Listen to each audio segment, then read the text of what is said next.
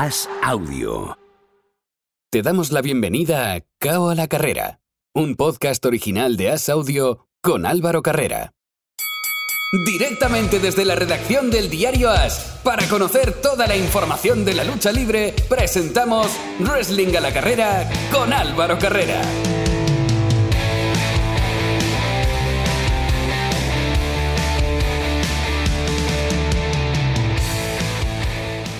Al fin ha llegado el momento de WrestleMania 38. Llevamos un camino muy largo y un poco tortuoso, un poco a veces repetitivo, lo hemos ido comentando en las últimas semanas, pero ya estamos en semana de WrestleMania. ¿Qué tal?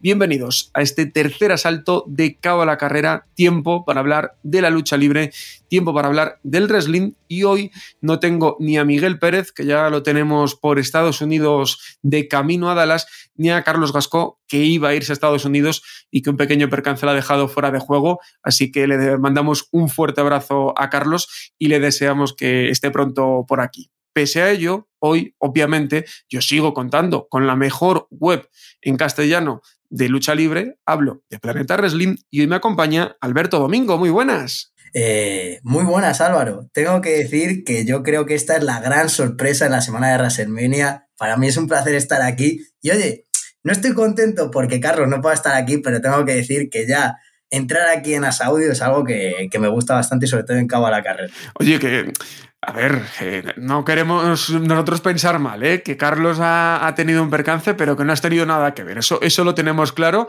Pero oye, así tampoco esta semana se pelean ellos a ver quién, quién es el que se presenta primero.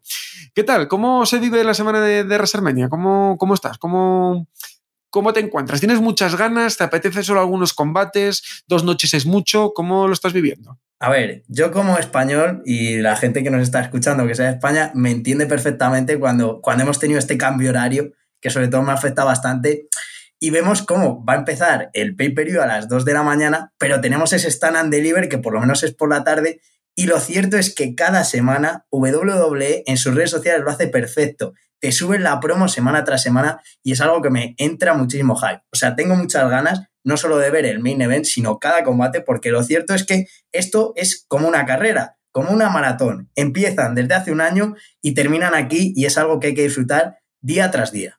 Vamos a disfrutar, vamos a hablar de eso, pero decías tú un evento antes en el que puede que A-Kid esté. Como llevamos ya varias semanas, hay que hablar con WWE que nos mueva en NXT porque esto no, no puede ser. Eh, A-Kid pelea esta, este sábado, cuando estamos grabando Alberto y yo, pero cuando vosotros lo escuchéis ya habrá peleado y está buscando una oportunidad titular por el campeonato de Norteamérica. La semana pasada perdió contra Waller, veremos a ver qué pasa, ojalá que pueda vencer, ojalá que cuando estéis escuchando esto estéis leyendo a la vez en as.com que eh, estará en el pay-per-view de NXT, lo que sería un puntazo tremendo para él. Pero fuera de eso, que la semana que viene lo analizaremos ya sí o sí porque vendría, vendría más tarde el pay-per-view, o sea, tendríamos tiempo ya al fin de dedicarle a Ikit con calma. Pero vamos a la noticia de la semana fuera de WrestleMania. La semana pasada, Triple H anunció su retirada oficial. Había pues planes para él de estar en WrestleMania 38. Hace unos cuantos meses se filtró la noticia de que tuvo que ser intervenido del corazón. Parecía que el final a su carrera era un hecho que no podría volver a, luchar y así fue, Alberto. Una auténtica pena. Lo importante es que Triple H está bien y sobre todo lo importante es valorar el legado que nos ha dejado durante tantos y tantos años. Eh, la verdad es que tienes, mucha razón, Álvaro, porque yo creo que el trabajo que hizo en NST, a pesar de, cómo finalizaba y cómo ha dado todo este cambio, pero sobre todo había una imagen donde aparecía también Son Michaels y el enterrador. Y es que tenemos que entender que durante esta década, la pasada, eh, el siglo pasado también es que es historia viva del wrestling y yo creo que todos aquellos que quieran conectar con la WWE tienen que ver cualquiera de los combates que ha tenido Triple H en cada una de las WrestleManias. Yo me acuerdo de esa batalla brutal que tuvo con Undertaker, que los dos no pudieron salir ni en pie del ring, así que eso significa que, Triple H siempre ha amado esta industria y nos tenemos que quedar con, su legado y con su figura y nunca olvidar lo que, lo que ha hecho, porque si WrestleMania es grande hoy, es gracias a luchadores como el propio Triple H. No voy a ponerme ahora a mentar todo el currículum y todos los logros que ha tenido, simplemente destaco algunas cosas. Ya es miembro del Salón de la Fama en 2019 junto a The Generation. Es nueve veces campeón de la WWE, cinco veces campeón del peso pesado. Además ha sido también rey del ring, ganador dos veces de Royal Rumble, cuatro en Elimination Chamber. Obviamente es uno de esos luchadores que va a trascender todas las épocas y que con 52 años ha tenido que decir adiós seguramente él, pues igual le quedase pues, tres o cuatro WrestleManias más por lo menos, pero lo primero es la salud y también pues nos sumamos ¿no? a, ese reconocimiento de, todo el mundo del wrestling, que obviamente es más que merecido para Triple H, que esperemos que en cuanto se recupere, pues suponemos que también regresará a sus tareas creativas dentro de, de la compañía. Porque hay que recordar que solo se ha retirado en lo que es luchador, es decir, que la tarea creativa, pues en cuanto esté más recuperado, podrá retomarla. Vámonos ya a la carrera de, de WrestleMania. Yo estoy intrigado con una cosa. Si estuviesen aquí Carlos y, Miguel, me dirían que está hecho, que, no hay opción a la duda, pero yo es que con WWE nunca sé qué, qué esperarme. Eh, hablamos de Seth Rollins. Va a estar en WrestleMania 38. Se suponía que iba a estar en Raw la semana este lunes, pero no estuvo. Eh, unas horas antes se filtró un vídeo de WWE que se reunió con Vince McMahon y que va a estar. Vince le va a buscar un rival. Alberto, ¿será Cody Rose?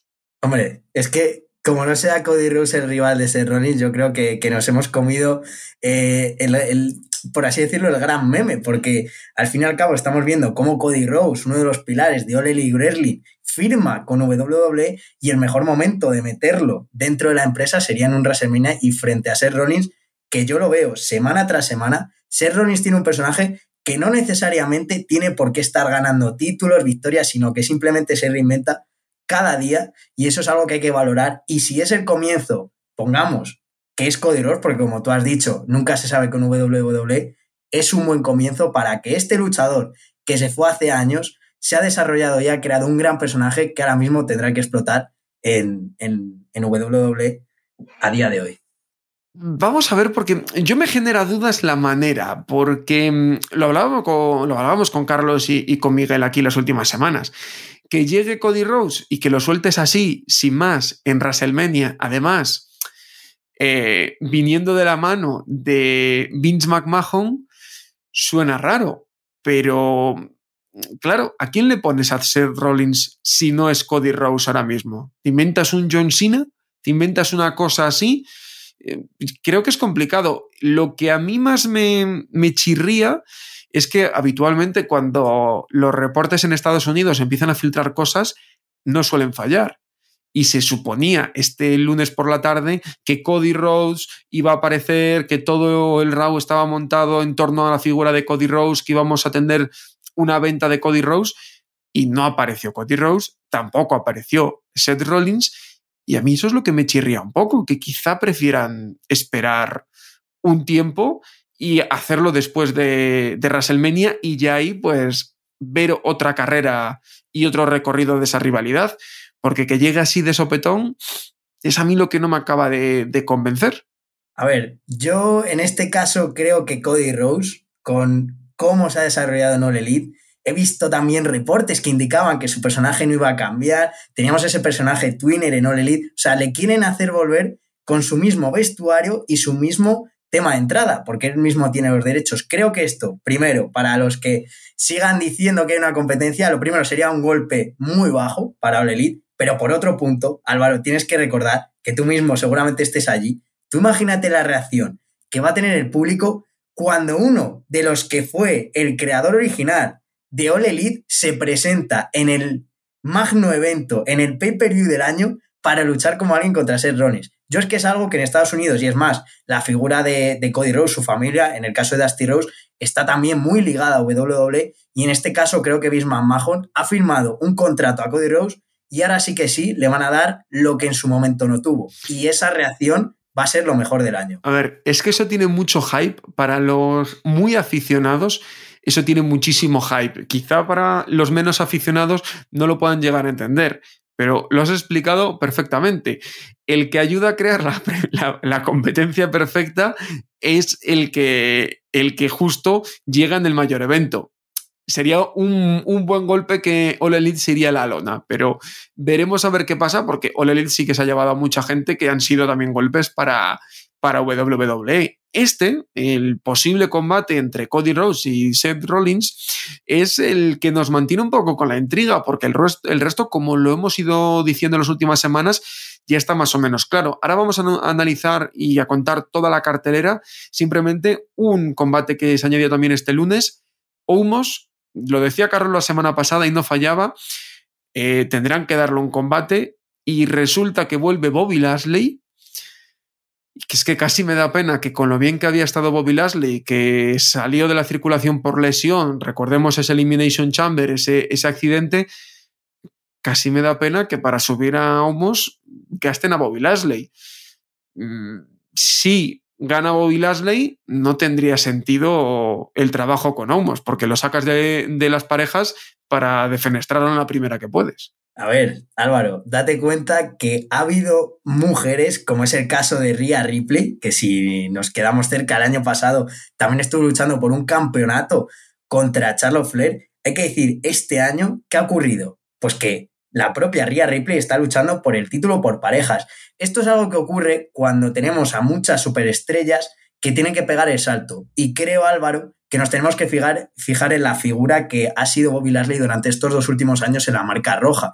Porque Bobby Lashley siempre ha estado ahí, se ha creado la figura del Todopoderoso y lo siento mucho por Homos, creo que no ha conectado con el público, porque también hay que decir que Homos lleva invicto, a no ser que nos vayamos a las batallas reales, lleva invicto, no le ha ganado a nadie, de, destrozó literalmente a, a AJ Styles y hemos visto cómo no ha despegado en Raw. Entonces, solo tengo que fijarme en una cosa, Homos ante 60.000, 70.000 las personas que sean, vamos a ver cómo eh, consigue hacer ese combate y es que Bobby Lashley merece ese aplauso del público y él mismo lo dijo, o sea, Bobby Lashley para mí eh, tuve la oportunidad también de poder verlo en Londres y es que es un tipo que cumple lo que dice. El tío profesionalmente y personalmente siempre ha estado ahí y en el momento que se lesionó, que dijo? Voy a estar en WrestleMania este año. Nadie daba un duro por él y ahí le tenemos, a Bobby Lashley luchando por homos.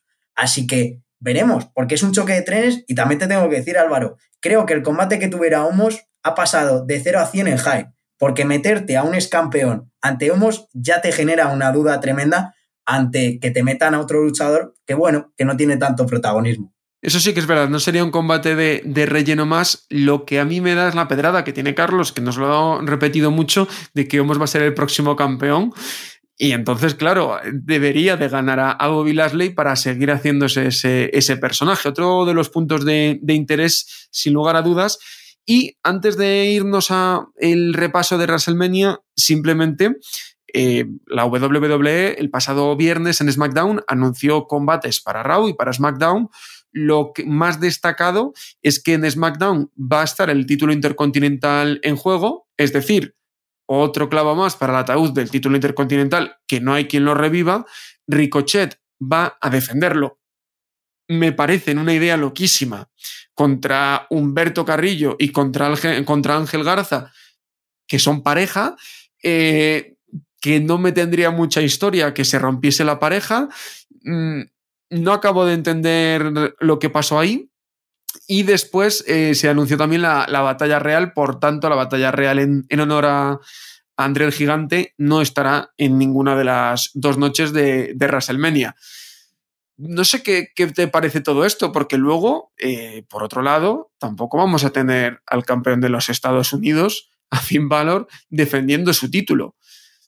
En dos noches yo creo que los dos títulos intermedios deberían de, haber entrado. Eh, la verdad es que cuando analizamos la cartera de WrestleMania, ahora darás paso a todos, todos los combates, que ya se nos van a 15 y 16, te das cuenta y dices, faltan dos títulos. Yo siempre lo he dicho, y es algo que hay que criticar a WWE. Tiene tantos campeonatos que se ha centrado en muy pocos. Y vemos otros, como es el caso del Campeonato Intercontinental, con la grandísima historia que tiene, que ha bajado mucho, mucho el nivel. Solo decirte este dato, el campeonato intercontinental no se defiende desde WrestleMania del año pasado, si no estoy equivocado, y dices, ¿por qué? ¿Por qué no está en un pay-per-view? O sea, ya no es analizar cualquier pay-per-view, es decir, ¿por qué? porque es un campeonato que tiene muchísimo prestigio. Y en el caso del campeonato de los Estados Unidos... ¿Qué tenía, Alberto? Tenía. ¿Qué tenía? Se lo han cargado con el reinado infame de Nakamura.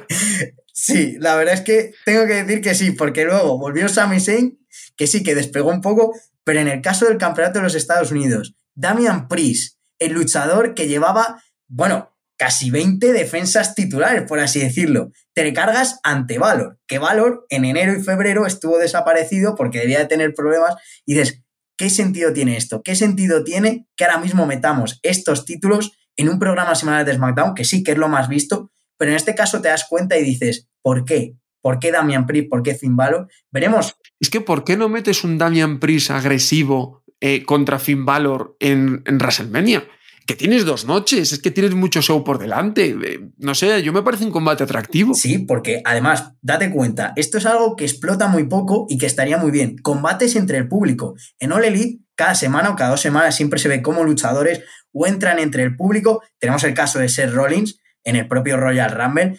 Y es que luchar entre el público es algo que emociona muchísimo. Me, acuerdo yo de ese combate entre Baron Corbin y Roman Reigns. Y es algo que estaría muy bien con este Finn Balor y Damian Priest, que perfectamente es un combate WrestleMania. Porque los dos tienen muchísima historia y han ganado grandísimos campeonatos.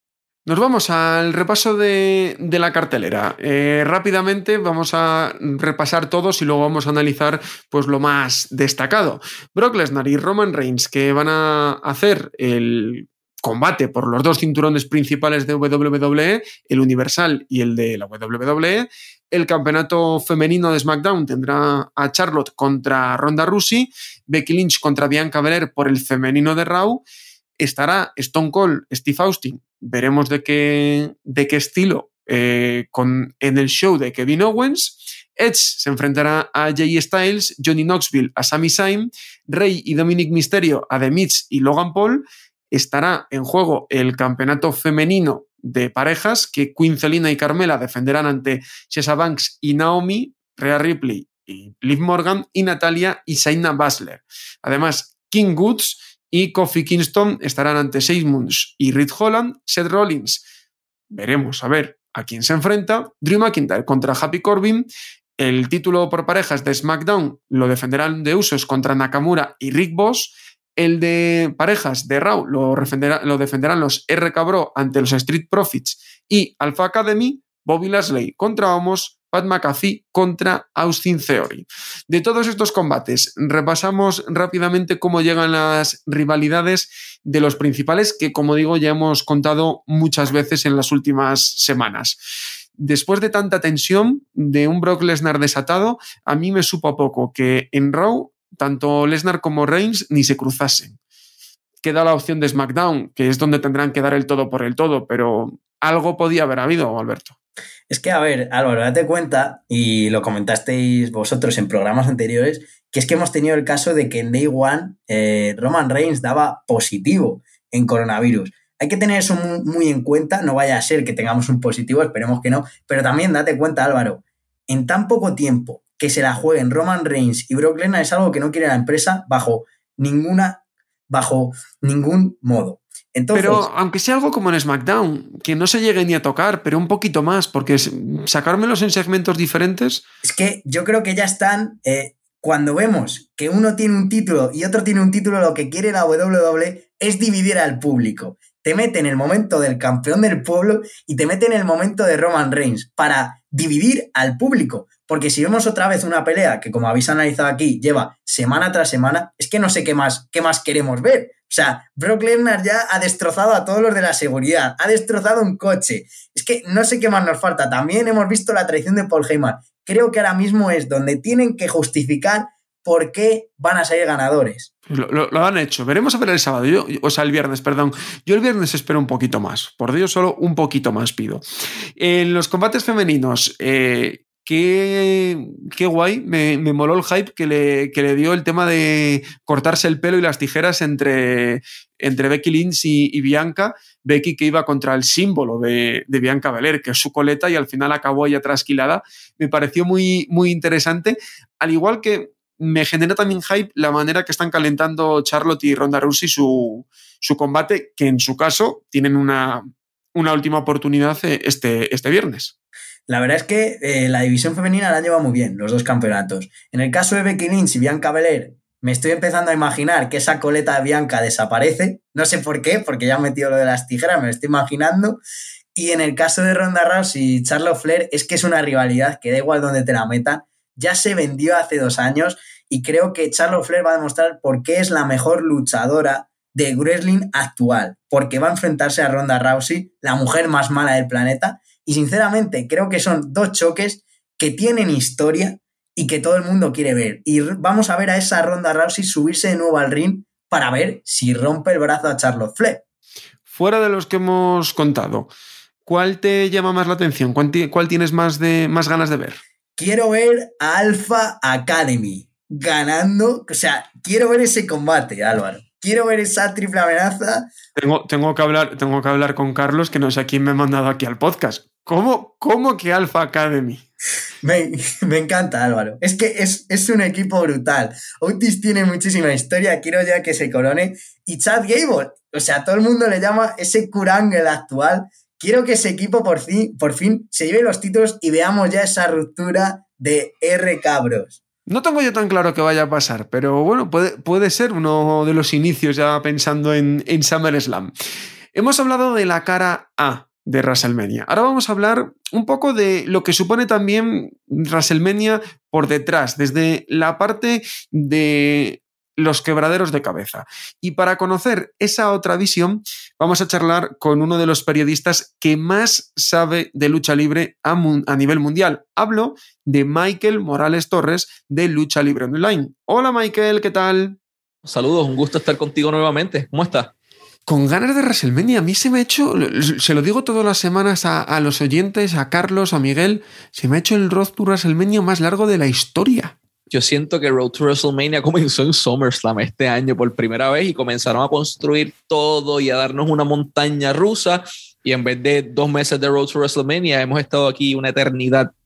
Y es que, eh, ¿no te da la sensación como de que ahora llega WrestleMania y es en plan de, Vale, pues muy bien, pero que, no, no, sé, yo no tengo la emoción de, otros años. Quizás porque este año no voy y, otros años iba, ¿no? Pero eh, no, sé, a mí me da esa sensación.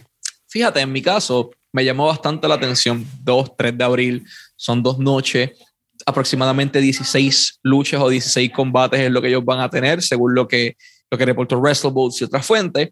Y me llama la atención particularmente porque hay una mezcla saludable de celebridades que traen público externo, de campeones a tiempo parcial, de figuras a tiempo parcial, de campeones a tiempo completo, de roster midcard que de momento, espérate, ya Ricochet es campeón intercontinental, Finn Balor es campeón de Estados Unidos, eh, posibilidades también de, de ese mismo día ver NXT. Hay, a mí me llama la atención bastante el cartel, como está armado, pero tienes razón en algo. Le falta ese algo, esa, esa cereza en el tope del pastel. A ver, a mí lo de Stone Cold, por ejemplo, me tiene muy motivado. O sea, tengo muchas ganas, aunque vaya y, sea un stunner. Pero eh, nunca le he podido ver en esa tesitura, ¿no? Porque cuando él se retira, yo no, no, era consciente de, de, las cosas. Entonces, eso me motiva mucho. Pero eh, tú que sí que estás más cerca de la zona de influencia, obviamente, desde Puerto Rico, de la zona de influencia de Estados Unidos, eh, las celebrities este año, a nivel Europa, por ejemplo, no nos acaban de llamar. A nivel Estados Unidos, la gente está tan encendida como otros años, porque el año pasado con Bad Bunny era increíble, y luego es que encima Bad Bunny está por, vamos, a años luz del resto, porque hizo un currazo previo tremendo. Porque Bad Bunny es luchador, él se preparó para eso. El resto simplemente se preparó para eh, no cagarla, disculpa la expresión, durante el combate. Sin embargo, acá en Puerto Rico y en Estados Unidos, eh, periódicos como New York Post, tú ves a TMZ, ves a Miami Herald y ves los medios fuertes reportando, Logan Paul dijo que puede que se quede después de WrestleMania. Logan Paul llega a WrestleMania y va a estar luchando uniéndose a The Miz. Johnny Knoxville reveló el celular de Sami Zayn. Lo del teléfono de Sami Zayn y Johnny Knoxville salió en Fox, salió en CBS, yo lo vi en ABC, lo vi en 100, lo vi en todos lados. Yo no podía creer, pero ¿qué es esto? ellos saben que esto es un storyline, que esto es una historia. No, Johnny Knoxville cruzó la línea, decían algunos de los analistas. Yo, pero ¿qué diablos está pasando aquí? Y de momento es un programa de televisión que ve la generación un poco más adulta o más mayor en Puerto Rico. Eh, les hablan de que, mira, Bad Bunny estuvo así, sí, pero ese Bad Bunny no importa, Stone Cold regresa, Stone Cold regresa, vamos allá, no me importa más el resto. Y acá en los medios particularmente se ha movido sobre todo eh, las celebridades que están ancladas o vinculadas al evento, particularmente Logan Paul y Johnny Knoxville, y la posible inclusión de Stone Cold Steve Austin, que ya sabemos que va a estar, y el rumor de Cody Rhodes. Para que tengas idea, el rumor de Cody Rhodes salió acá en, mainstream media, en, periódicos principales. O sea que, de verdad sí que hay esa ilusión. Que ya te digo, eh, no sé si es que este año quizá WWE se ha centrado más en el público de Estados Unidos, sabiendo mm, que sí que se puede viajar, pero que no es lo mismo que en 2019. Digamos que, la gente como que se lo piensa más, ¿no? Que, que se piensa más en gastarse el dinero en un viaje largo que luego puedes perder eh, por, porque contraes el COVID, que al final es algo que, a todos nos puede pasar mañana. Entonces, eh, no sé si también por ahí han intentado atraer al local y llenar las gradas. Es que ese es el detalle. En Estados Unidos la lucha libre o el wrestling, como le llaman algunos, tal vez no estaba en su mejor momento en algún punto de la pandemia, sobre todo por la calidad del producto. Sin embargo, la empresa o todas las empresas se han esmerado en principalmente en cautivar la atención del fanático de Estados Unidos porque es el que más dinero le está produciendo en términos de, ok, los contratos con las televisoras, USA Network, que es parte de NBC Universal, y Fox, particularmente a ellos les interesan los números de Estados Unidos y ellos son los que me están dando 1.500 millones de dólares y 2.000 millones de dólares respectivamente por mi producto en contratos de cinco años. Sin embargo, la parte que está un poquito interesante es el hecho de que WWE sí le están metiendo empeño, pero estén intentando acaparar esta parte del mercado que lo consideraban zona de confort o zona segura. Eh, y de momento, espérate, tenemos otro competidor y tenemos otro competidor acá y tenemos otro al otro lado. Eh, tenemos que volver a recuperar nuestro territorio, nuestro terreno y creo que por eso particularmente lo están haciendo, como por enviar un mensaje y ponerle empeño drásticamente a lo que han hecho por décadas y décadas. Porque eh, por esa línea que tú vas, a mí me sorprendió muchísimo cuando fui a Survivor Series, en el Raw posterior, en el Barclays Center, estaba el anillo de abajo solo abierto y no estaba lleno. Eh, realmente, en WWE, tú que tienes muy buenas fuentes y estás enterado de todo, mm, eh, ¿cómo están gestionando eso? Porque creo que es algo habitual que, que tengan problemas de aforo. Y leche no deja de ser al final WWE. El detalle está en que en Estados Unidos todavía hay una división drástica entre las políticas del uso de la mascarilla, de la pandemia y de cómo manejamos toda esta situación. Eh, se ha politizado tanto que gran parte de los ciudadanos están tomando todavía medidas extremas y hay otra parte que está tomando medidas de no hacer literalmente nada. Invisibles. Nada. Ajá. Y ese tema político influenció principalmente lo que son la cantidad de personas en las calles, toda la situación, decir, todo este tema y esta polémica de la pandemia afectó drásticamente a las empresas. Eh, pero hay algo bien importante y es la sobresaturación del producto. Y es que antes tú ibas una sola vez a una ciudad en un año. De momento estamos yendo dos veces, tres veces en Puerto Rico particularmente. Ellos hacían giras. Ellos venían a Ponce, que es muy pueblo, venían a Arecibo, que queda al norte, y venían después a San Juan. Entonces, de ir una vez cada tres años, pasaron a venir cada dos, después cada uno, y tres shows en un año en zonas diferentes, corridos, y la fanaticada era como que, pues, si yo lo puedo ver el año que viene, si yo lo puedo ver el año que viene. Eh, esa mentalidad de que lo puedo ver en cualquier momento que yo quiera, no tengo que ir hoy por la sobresaturación del producto, al menos en mi opinión y bajo lo que me han dicho, afectó la cantidad de traseros que se ponen en las sillas y en las gradas. Es que además, por ejemplo, el, bar, el Barclays de Brooklyn es un sitio muy recurrente. de, hecho, claro, o sea, yo he ido muchas veces a, a, Brooklyn porque justo me han tocado muchos shows allí y, y, es que conozco la zona como mi barrio, porque es que siempre han ido ahí. Yo he ido tres veces, que es una locura, que está súper bien, pero que no deja de ser el, mismo lugar y al final la gente ya sabe lo que tú dices, ¿no? Que, puede ir más veces. Eh, para cerrar del evento, que ahora te voy a preguntar más, más sobre ti, pero eh, para cerrar del evento, a mí hay una lucha que eh, no deja de sorprenderme cómo el wrestling nos vuelve a enamorar cuando parece que ya estamos desencantados. Porque la lucha de Brock Lesnar y Roman Reigns la hemos visto muchas veces, muchísimas. Eh, eh, en algún sitio, en algunas veces nos ha llegado a cansar. Y justo ahora, con el nuevo Brock Lesnar, yo es una de las que más ganas tengo de ver, si no la que más. Y obviamente además, combate estelar, los dos campeones, o sea, que lo tiene todo. Lo que pasa es que la WWE encontró la manera perfecta de cerrar esta saga entre Roman Reigns y Brock Lesnar. Ya lo han hecho todo. Ya se han enfrentado en todos los eventos. Ya han perdido título. Ha ganado el uno, ha ganado el otro. Han hecho mil madres, el rudo este, el otro técnico. Ahora estamos al revés. Con Paul Heyman acá, con Paul Heyman allá. Todo, todo, todo lo han hecho. ¿Qué podemos hacer diferente para que WrestleMania 38 y mi main match, mi main event, sea tan importante y significativo como fue este combate por primera vez. pusieron los dos títulos, decidieron unificar y encima de esto, traes a Roman Reigns, nadie lo ha logrado derrotar en más de 800 días en un singles match. Nadie. Viene con una racha enorme Tienes a Brock Lesnar por el otro lado que ganó el título de la WWE, lo perdió, lo volvió a ganar, perdió con Reigns. Tienes un Lesnar más humano, más vulnerable, pero tienes un Brock Lesnar en la fase más entretenida de toda su carrera como babyface, saludando a la gente, le da la mano a los niños, me tomo tu cerveza, me tomo fotitos, te hago pose. Un tipo que hace tres años atrás, ni Dios se lo hubiese acercado con un teléfono a tomarle una foto. Porque el tipo daba miedo. La gente se acercaba a con, señor, ¡ah! cualquiera se asustaba.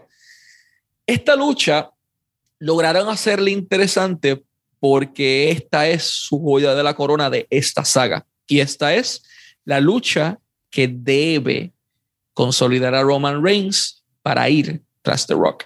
Por eso esta lucha es tan importante. O sea, que va a ganar Roman Reigns. Esa es mi opinión. ¿Y qué va a pasar con los cinturones? ¿Qué crees que va a pasar? Porque se van a quedar separados y en algún momento dado Roman Reigns tiene que perder uno de ellos. Que puede ser de la manera más guarra, con perdón de la expresión, ¿no? Que al final que llegue alguien, le pegue por detrás y se lo robe. Pero Álvaro, si ya mismito está Money in the Bank por ahí, y eso, eso sí que son expertos haciendo caos. Muy bien, muy bien. Me, ha gustado, me ha gustado tu punto de vista. Que para, para, añadir a la entrevista, que aparte obviamente del evento, estoy en las últimas semanas pues hablando con gente que lo haya vivido de una manera u otra. Tú me decías a mí antes de, comenzar a grabar, eh, bueno, yo es que no quiero, no, quiero WrestleMania porque sería muchísimo trabajo. Eh, tú que has tenido mucha experiencia en, en producciones y en trabajo con WWE, ¿cómo es WrestleMania desde dentro? Porque para los que trabajan allí tiene que ser una locura. Es un caos. Yo he trabajado con WWE en múltiples eh, áreas, trabajando en producción, en medios, en eh, todo, de todo un poco que no puedo decir, estrategias de mercado, etcétera, etcétera, en diferentes fases de la empresa y es un dolor de cabeza. Yo respeto a las personas que hacen esto todos los días para vivir porque después de un show yo quiero llegar a mi casa, ducharme y encerrarme en el cuarto por 48 horas sin saber de nadie, bañado en menta o lavanda para bajarle el estrés que sufrí durante un mes para un show que dura un día, ni un día, cuatro horas, porque es para cuatro horas de show.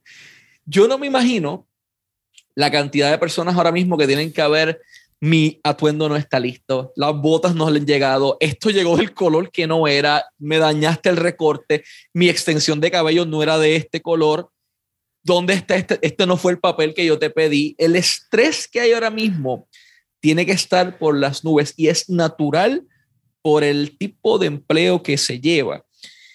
De primera mano sé que están emocionados. Varios talentos me han indicado, estamos emocionados, estamos este es el momento, estamos muy cerca de llegar a la fecha que tanto queríamos y después de tanto tiempo ya está aquí, porque es su primero, su segundo, su tercer WrestleMania.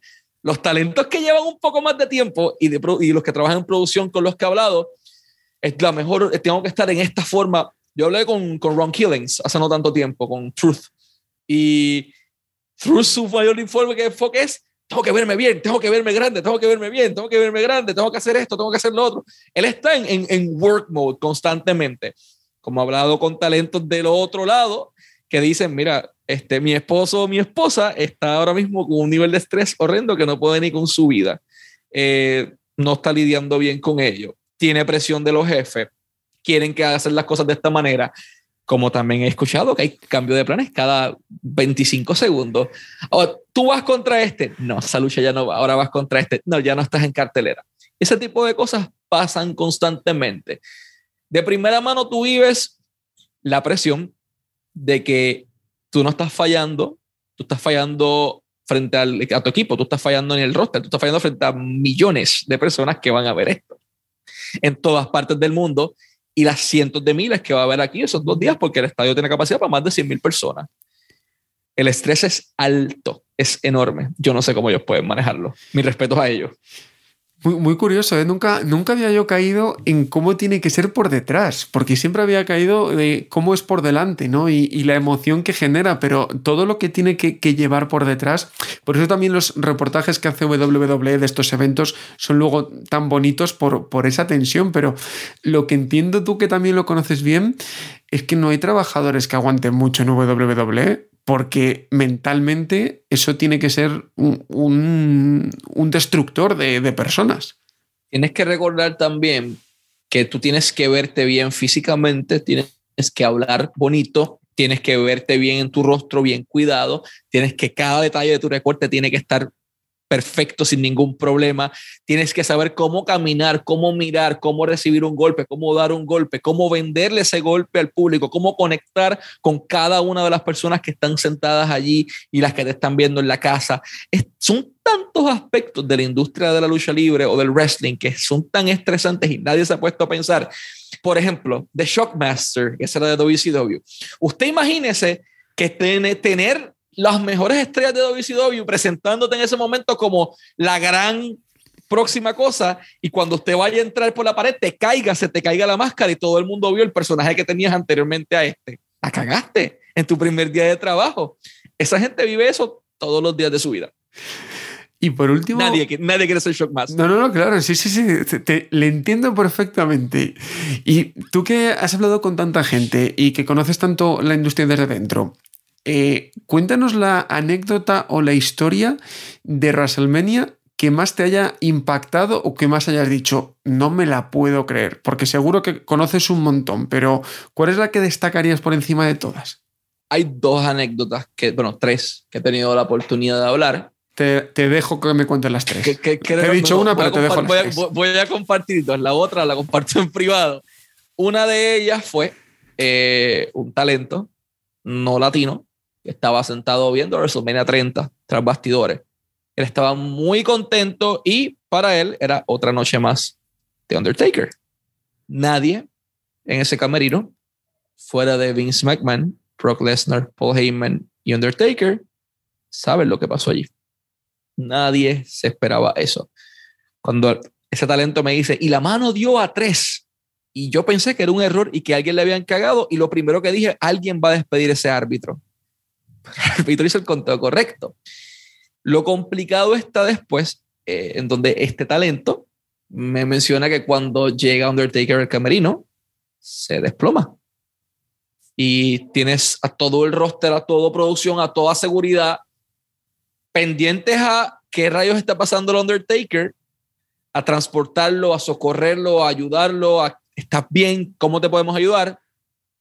Y nadie está pendiente a que Daniel Bryan o Bryan Danielson está a punto de salir por el Gorilla Position porque ya la lucha de mujeres se acabó. La noche más grande de su vida. Y él dice, en una noche agridulce, tuvimos uno de los mejores momentos de WrestleMania, el peor momento en su opinión en WrestleMania, y una persona que cuando salió de ese camerino, a casi nadie le importó cuál era el resultado de esa noche. Siendo uno de los Road to WrestleMania más grandes, nadie, o absolutamente, o casi nadie, estaba pendientes a Brian Danielson o a Daniel Bryan. Esa es una. Triste por demás y frustrante y como que, ah, pero es parte de la vida.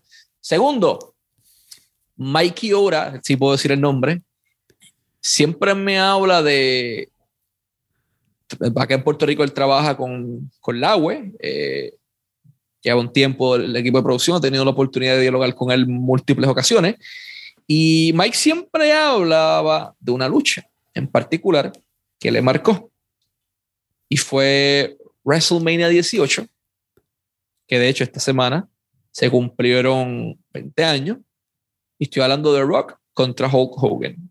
Uno entró siendo el técnico y el otro entró siendo el rudo y los papeles se intercambiaron a mitad de la lucha.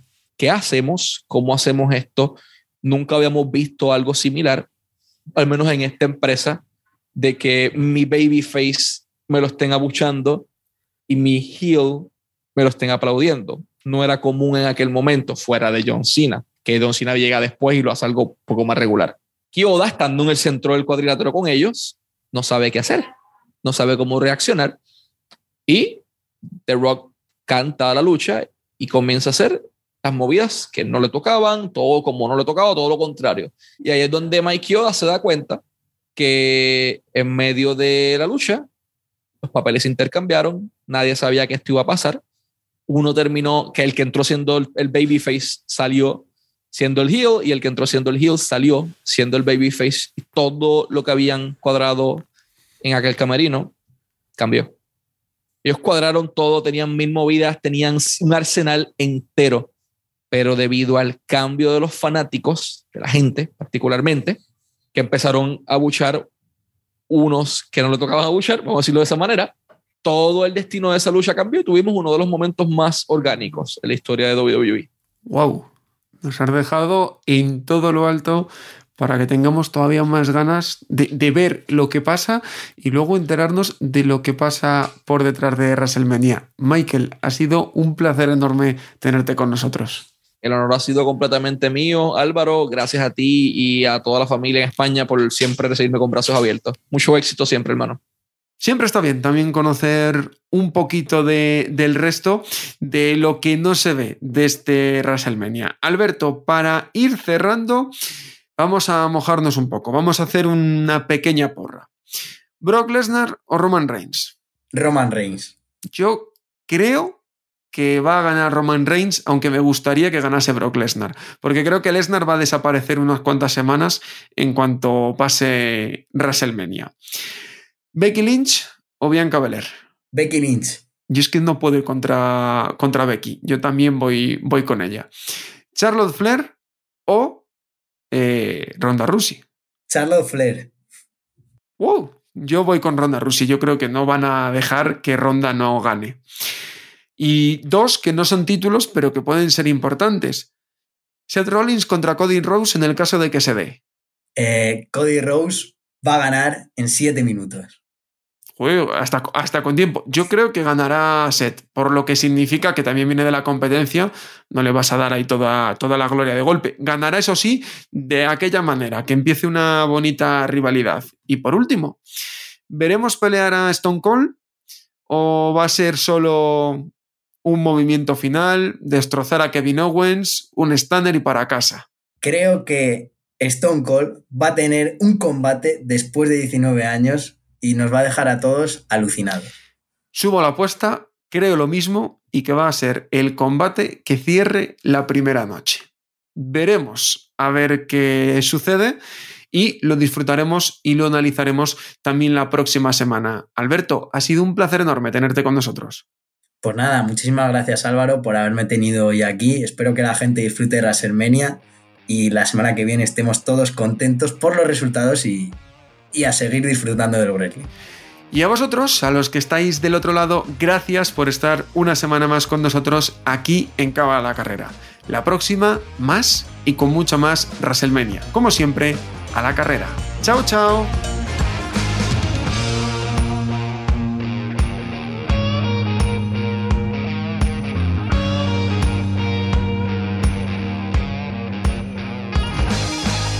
Gracias por escuchar Cao a la Carrera, un podcast original de As Audio con la dirección de Álvaro Carrera, la producción de Javier Machicado y la realización de Vicente Zamora.